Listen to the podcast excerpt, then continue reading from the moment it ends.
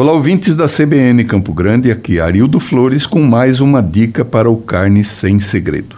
Vamos falar de prioridades no churrasco. Tem prioridades? Tem, claro. Além de crianças, aquele amigo bêbado e chato.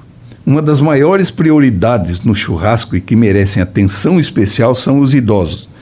Os vovôs e vovós, sogros e sogras. Lembrem-se que os idosos, no geral, têm horário para se alimentar.